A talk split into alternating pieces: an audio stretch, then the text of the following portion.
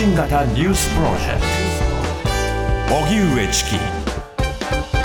セッション。マイナンバーに他人の口座を誤登録。11件発覚。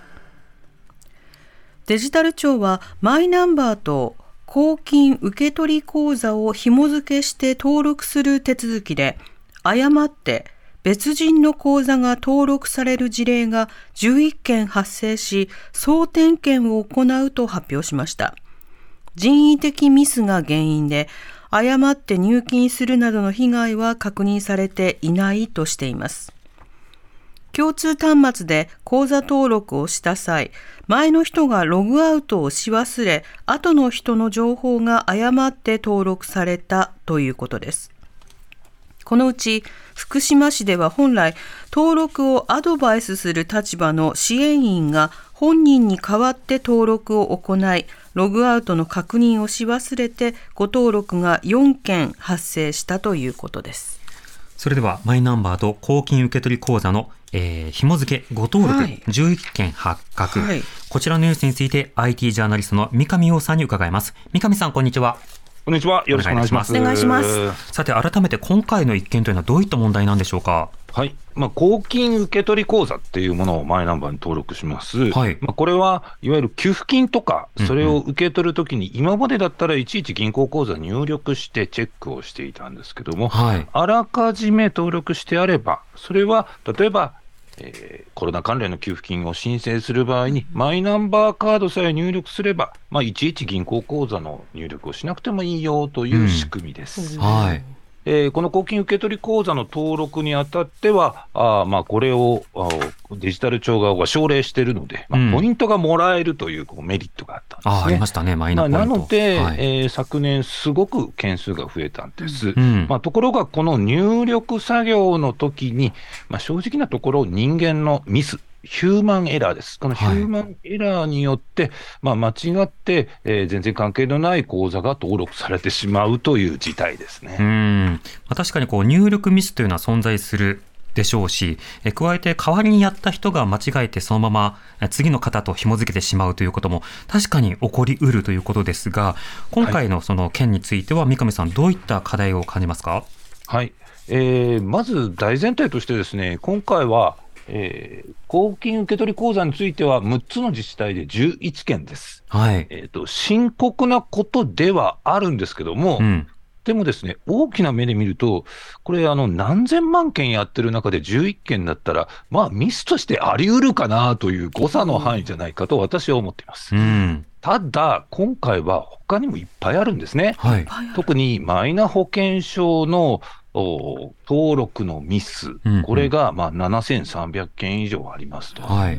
で、これで例えばマイナ保険証をピュッとやったら、全然違う人の健康保険証が出ましたとか、うん、え登録したはずなのに登録してませんとかっていう、まあ、こういう問題がいっぱい同時に出ちゃってると。うんうん、で、これはやっぱりその人的ミス、ヒューマンエラーが起こります。うん、その起こったものをリカバーする仕組みが全然ないのかなっていうふうに感じてます。なるほど。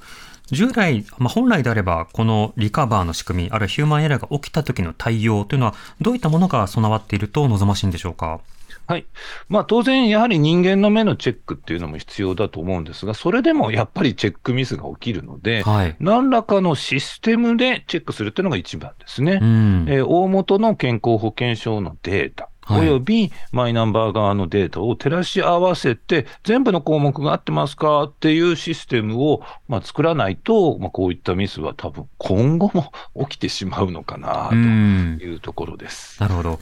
また政府はマイナンバーカード、そしてマイナンバー、これのま利用率をこう上昇させるための取り組みということをこの間続けていますが、政府のこの取り組み、えー、どうして、え、保険証とか公金受取とか、いろいろなものをこうセットにしたいというふうに思っているんでしょうか？はいまあ、デジタル化を進めるにあたって、やっぱりその事務作業の効率化っていうのが一番求められております。はいまあ、今までであれば、その例えば公金受取口座が登録してなければ、いちいち銀行口座のチェックの要因っていうのが必要だったわけですね。まあ、これがマイナンバー、マイナンバーカードによってチェックできれば、コスト削減にもなるし、事務効率もアップするので、時間がかからなくなると。いうメリットがあります。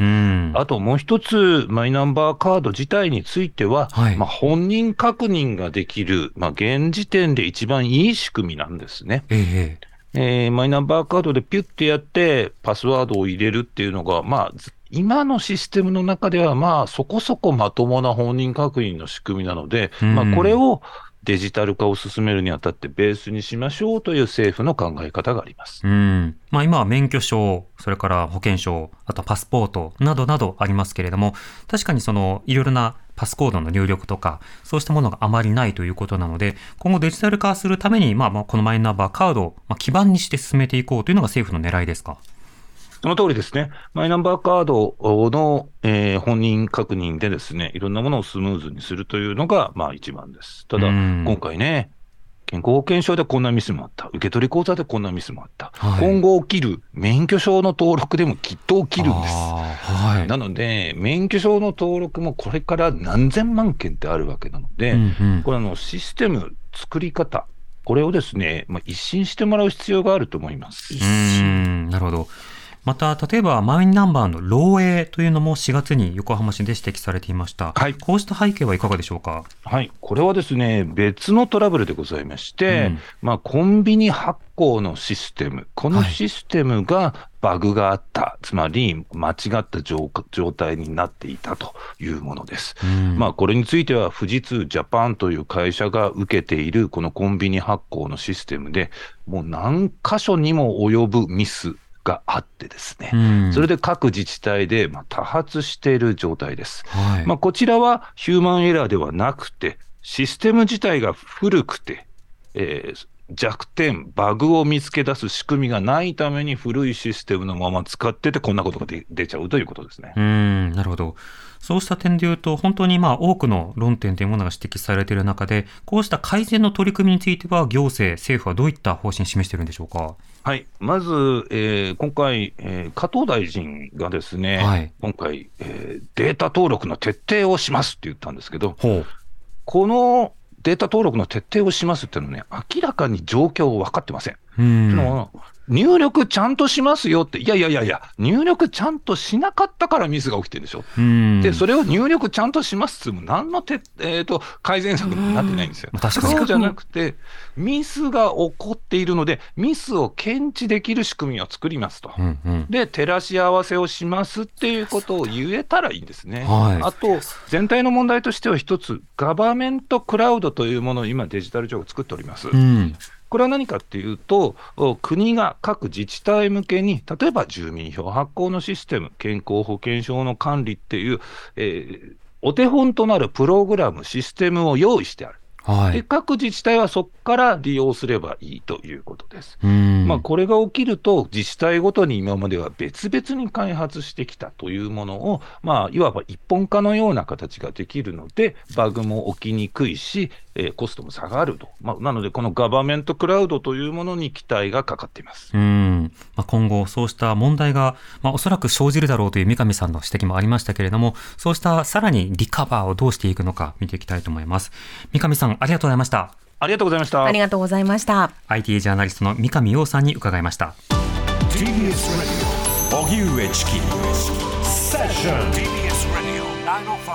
905-954